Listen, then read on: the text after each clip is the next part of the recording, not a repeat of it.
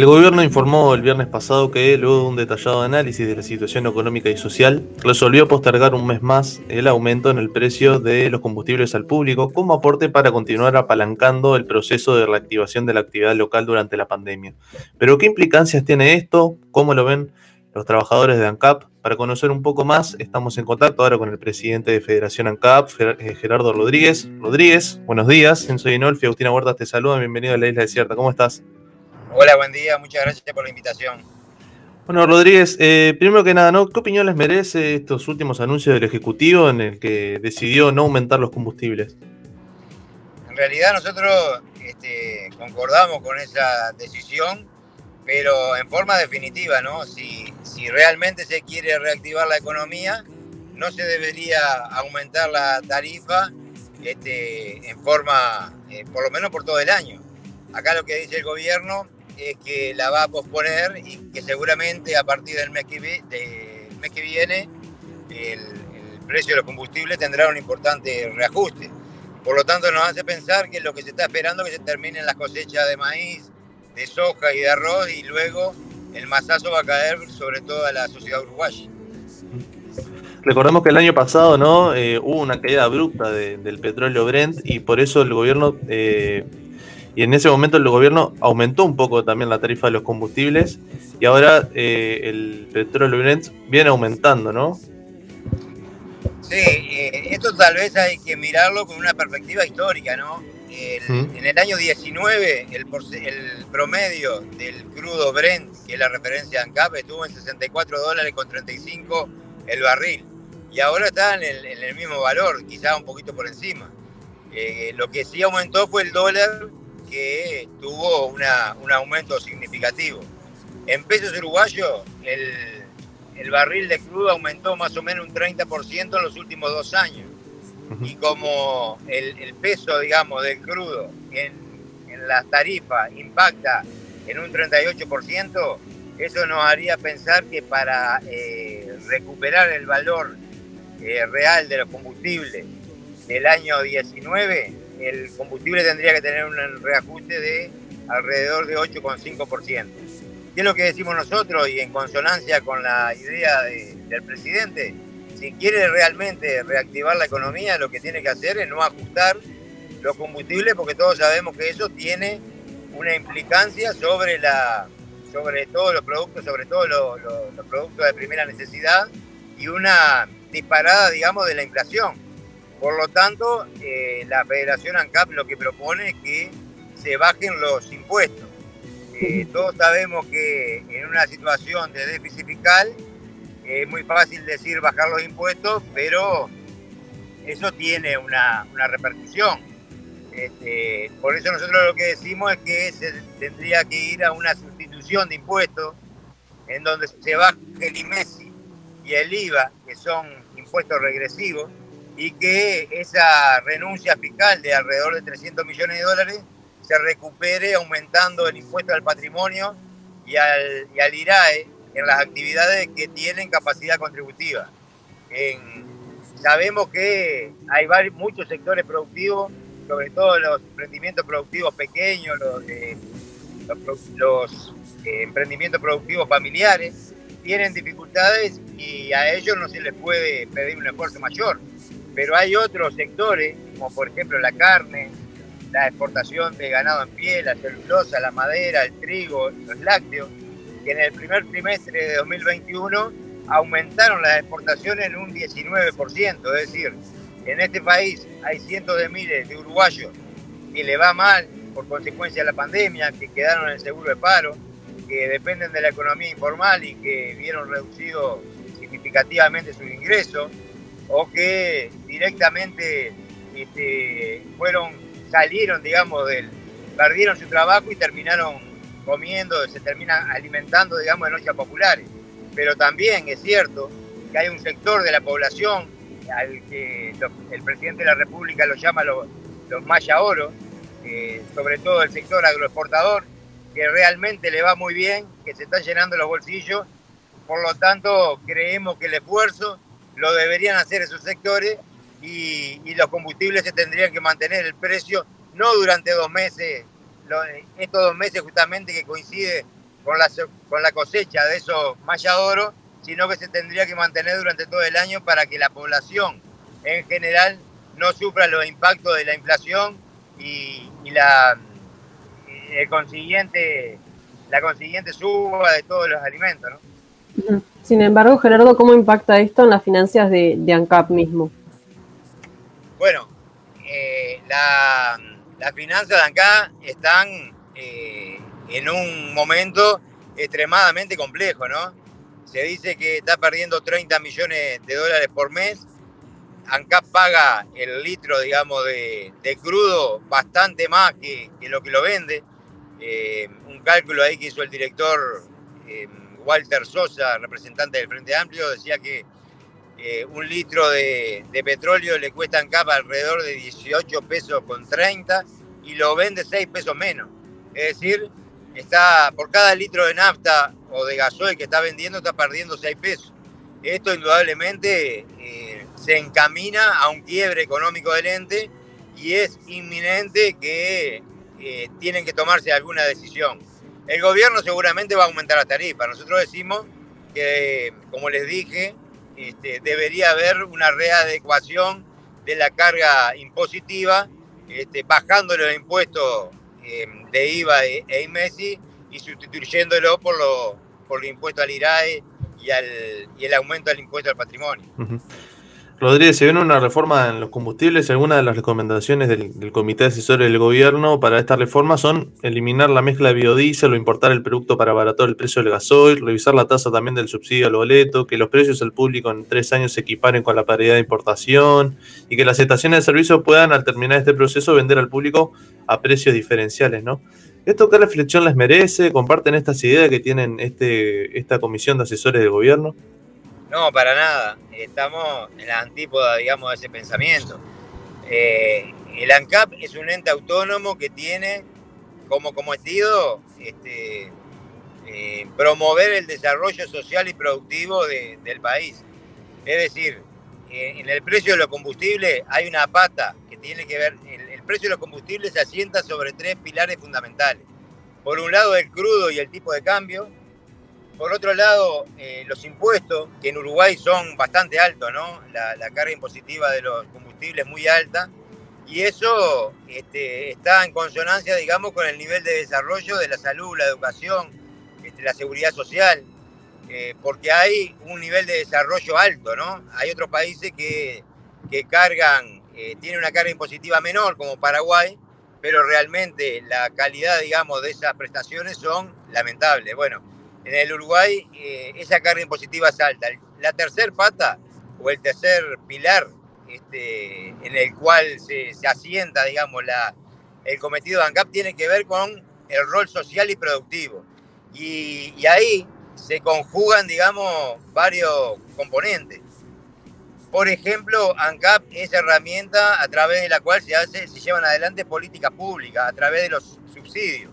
Hay un subsidio al supergas este, a menudo se dice que Uruguay tiene uno de los precios más altos del combustible en la región y eso es una verdad a media, porque si bien esa afirmación cabe para el precio de la nafta y el gasoil, no es verdad que pase con el supergas. Y no pasa porque ese producto está subsidiado, porque es una política pública orientada a favorecer al sector de la población que tiene menores ingresos.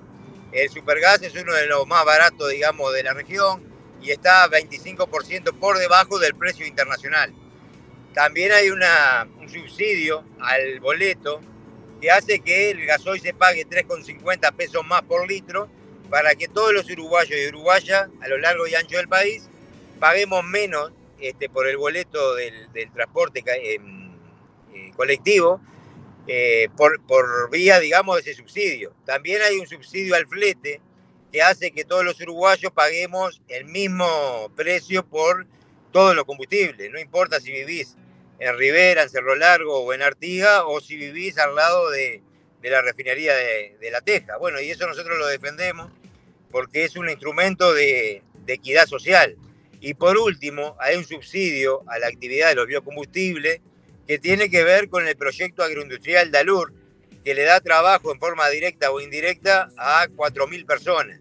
Bueno, eso indudablemente eh, es una política pública que hace que un ente autónomo llegue donde no llega el mercado, ¿no? Donde la mano del mercado no llega, porque no hay emprendimientos privados, porque no hay rentabilidad, ahí se, se genera, digamos, mano de obra, fuentes de trabajo para devolverle dignidad a la gente. Y eso justamente es lo que está íntimamente asociado con el rol de las empresas públicas, que no está, em, digamos, eh, no, está de la, no va de la mano con el, lucro, la ganancia, no tiene la concepción de una, de una empresa privada, sino que tiene justamente el, el objetivo y el cometido de este, llegar, de, de ser el Estado instrumento de cambio en la transformación de la sociedad en la medida de dar trabajo y de asegurar un servicio esencial de forma universal. Por eso, este, lo que plantea el comité de expertos, que se creó a partir de la, de la, de la ley de urgente consideración, el artículo 237, lo que busca, lo que propone es bajar los combustibles, en realidad no bajar los combustibles, bajar el gasoil, a costa, digamos, de ese rol social y productivo. Lo que están proponiendo es eh, tener el gasoil lo más bajo posible, que yo diría que en este momento no se podría, no, no, no tendría ninguna, este, eh, como ninguna eficacia, digamos, porque no se puede bajar hoy el gasoil, pero no se puede bajar más, digamos, ¿no? No se puede bajar, pero si se pudiera bajar, el objetivo que persiguen es bajar el gasoil, pero a la vez subir el supergas un 25%. Eh, esto hace que mantendrían el, el subsidio solo para los uruguayos y uruguayas que tienen tarjetas sociales. Pero ¿qué pasa con los 500.000 uruguayos que ganan poco más de 20 mil pesos y que la garrafa de Supergas tiene un impacto importante en la economía familiar?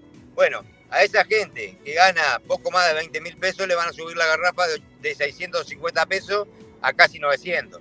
Eh, lo que nosotros decimos que se está dando una, una lógica de Robin Hood al revés. Le sacan a los pobres para darle a los ricos. Sí, recordemos que el gasoil lo utiliza el agronegocio también, ¿no?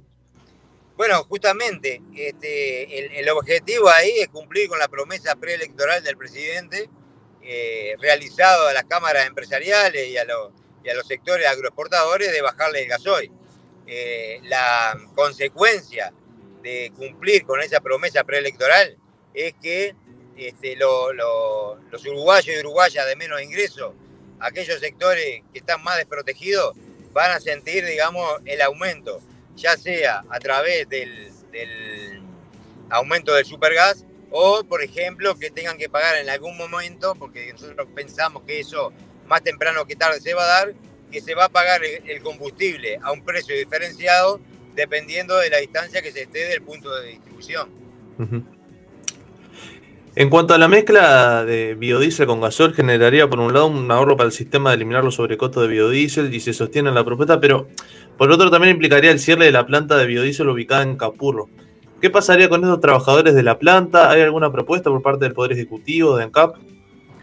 Ellos lo que dicen que la, gente no va a perder el trabajo, que va a ser redistribuida. Pero cuando hablan del cierre de la planta de Alur, también este, lo hacen... Eh, ocultando parte de la realidad. ¿Por qué lo digo?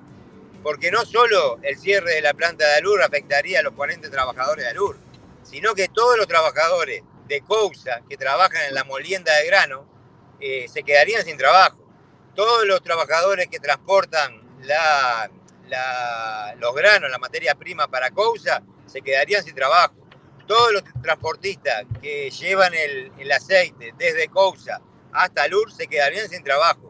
Así que ya no estamos hablando de, 40 personas, sino de cerca de 200.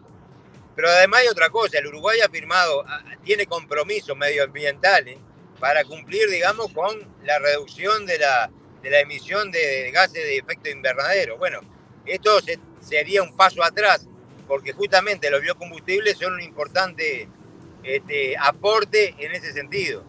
Y además eh, hiere de muerte, digamos, a todo lo que tiene que ver con el proyecto agroindustrial de Alur. Porque cuánto tiempo pasará este, para que con el, con el objetivo de, con esa mirada economicista, de transformar todo al, mínimo precio, este, dejando por el camino una cantidad de cosas, porque hay que ver el costo social que tiene esa pérdida de puesto de trabajo, ¿no? ¿Cuánto tiempo van a demorar en comenzar a bajar las mezclas de etanol en las nastas y que también en Paysandú y en Bella Unión empecemos a sentir las consecuencias de esta económica, de esta política económica que este, trata de minimizar al Estado al mínimo y de este, reducir todo lo que es producción nacional eh, y, sustituirlo por importaciones, ¿no? Sobre esto, si bien se, se retiró de la ley de urgente consideración, ¿consideran que está, se está asistiendo a un proceso de desmonopolización? En realidad se sacó la propuesta de desmonopolización, pero se, ese artículo que era originalmente el 230 del, texto de la LUC, se cambió por tres artículos que, que, sustituyeron este, este artículo y que buscan el mismo objetivo. En el 235 lo que se hace es sacarle potestad de ANCAP para definir en forma global el precio de los combustibles. En el 236 esa potestad de que se le saca ANCAP se le transfiere a la URSEA. ¿Y qué es lo que hace la URSEA? Eh, la URSEA es una unidad reguladora, no se puede decir que una unidad reguladora sea mala de por sí. Ahora, es fundamental saber cuáles son los principios rectores de esa regulación.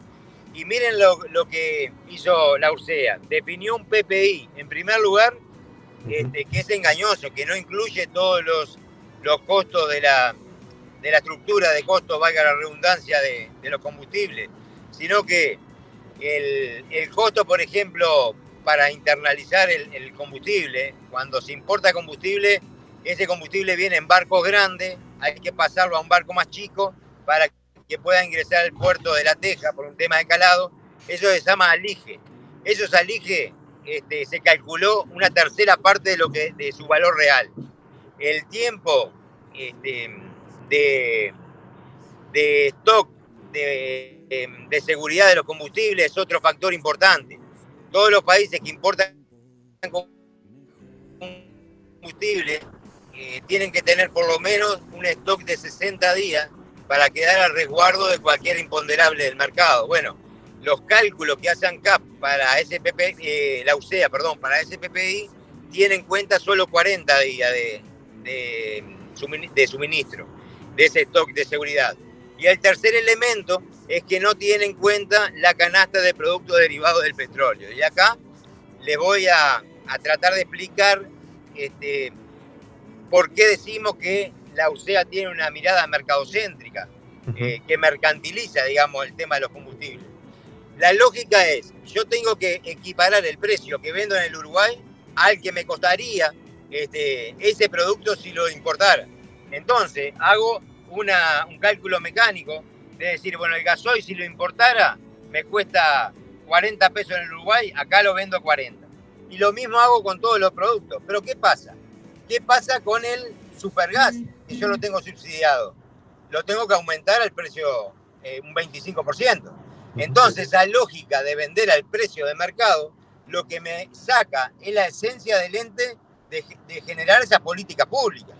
Eh, lo vendo al mismo valor del mercado, pero lo que hago es que el, supergas que me costaba 650 pesos me va a pasar a costar 850. Es una mirada este, mercadocéntrica que lo que hace es este, eh, generar, digamos, una, un cierto beneficio para los sectores agroexportadores, como veíamos, y este, un perjuicio para los sectores más desprotegidos. Aquella lógica de, la, de que los entes autónomos son el escudo de los débiles, deja de, ser para este, favorecer a otro sector de la, de la, población. Lo que se hacía hasta el momento era este, manejar el, precio de los combustibles no es no obedece digamos a una variable que responda a un proceso productivo sino que es una definición política y en esa definición política yo elijo a qué sector de la población quiero beneficiar hasta ahora beneficiaba a los sectores de menos recursos con el tema de los subsidios. Ahora voy a pasar a favorecer a otro sector de la población. Voy a perjudicar a los de menores ingresos y voy a favorecer a los maya oro. Voy a favorecer a los sectores agroexportadores bajándole o vendiéndole al, mínimo precio el gasoil este, en detrimento de este, el aumento en, el resto de los productos que va a recaer sobre la mayoría de los uruguayos y de las uruguayas. Rodríguez, quizás para, ir cerrando, la Federación ANCAP fue el sindicato que propuso ir contra algunos artículos de, la ley de urgente consideración. Esta campaña se está llevando a cabo. ¿Creen que se pueden llegar a las firmas? Bueno, sí, nosotros fuimos uno de los primeros este, sindicatos que propusimos esta, este camino. Estábamos convencidos que, que era lo correcto, pero no, no, no nos gusta asignarnos, digamos, ese rol, ¿no? Porque fue un proceso de discusión colectiva en donde primero en nuestro movimiento sindical se, estudió, se analizó eh, profundamente la ley de urgente consideración y luego de que tomamos una decisión de, transitar este camino, abrimos un proceso de discusión y de construcción colectiva con otras organizaciones sociales y políticas del campo popular. Por lo tanto, es simplemente una anécdota que nosotros hayamos sido uno de los primeros en, empezar a hablar de este tema. Estamos, estamos en medio de la batalla, nosotros pensamos que es fundamental y que hoy tomó una relevancia superior a lo que tiene que ver con la luz. Hoy la batalla, digamos, por la firma trasciende lo que es la luz. Indudablemente el objetivo es que, se pueda habilitar un proceso de discusión profunda, este, democrática sobre el contenido de la luz, mucho más teniendo en cuenta que la inmensa mayoría de los uruguayos no conocen el contenido de la misma, pero me parece que va a ser fundamental llegar a la firma y que eso va a determinar todo lo que suceda después, va a determinar este, qué va a pasar con el proceso de desmantelamiento de las empresas públicas, va a determinar lo que suceda con la reforma de la seguridad social, con lo que suceda en los consejos de salario o con las medidas que pueda tomar o no el gobierno en función, digamos, de la, de la consecuencia que está teniendo la pandemia para los sectores más desprotegidos. Por lo tanto, eh, nos estamos jugando mucho, creemos que es posible. Nosotros teníamos cierta, eh, no digo miedo, pero bueno, teníamos una precaución ahí de que podíamos llegar a una meseta en el, entorno de los 500.000 firmas y realmente nos estamos dando cuenta que eso no sucedió. Eh, nos estamos dando cuenta en el territorio que hay muchísima gente que está dispuesta a firmar. El desafío más grande es tener los brazos para poder llegar a esa gente. Hay encuestas que de alguna manera reafirman lo que digo y que el porcentaje de, de uruguayos y uruguayas que están dispuestas a firmar exceden largamente el 25% eh, del padrón, que es el mínimo necesario para para convocar un referéndum. Así que somos muy optimistas de que con mucha militancia, con mucho compromiso, con mucho involucramiento, podamos llegar a construir lo que sin lugar a duda será una hazaña del campo popular, porque estoy convencido que el único país del mundo en medio de una pandemia que, se, que, se, que tiene la fortaleza este, y la, la reserva necesaria para salir a enfrentar a un gobierno que atenta contra los intereses de la clase trabajadora y los sectores populares, eh, indudablemente debemos ser los únicos en el mundo, ¿no? Pero bueno, esto es lo que realmente sería una hazaña, lo que está siendo ya una hazaña, porque estamos llegando a medio millón de voluntades que están pidiendo un referéndum.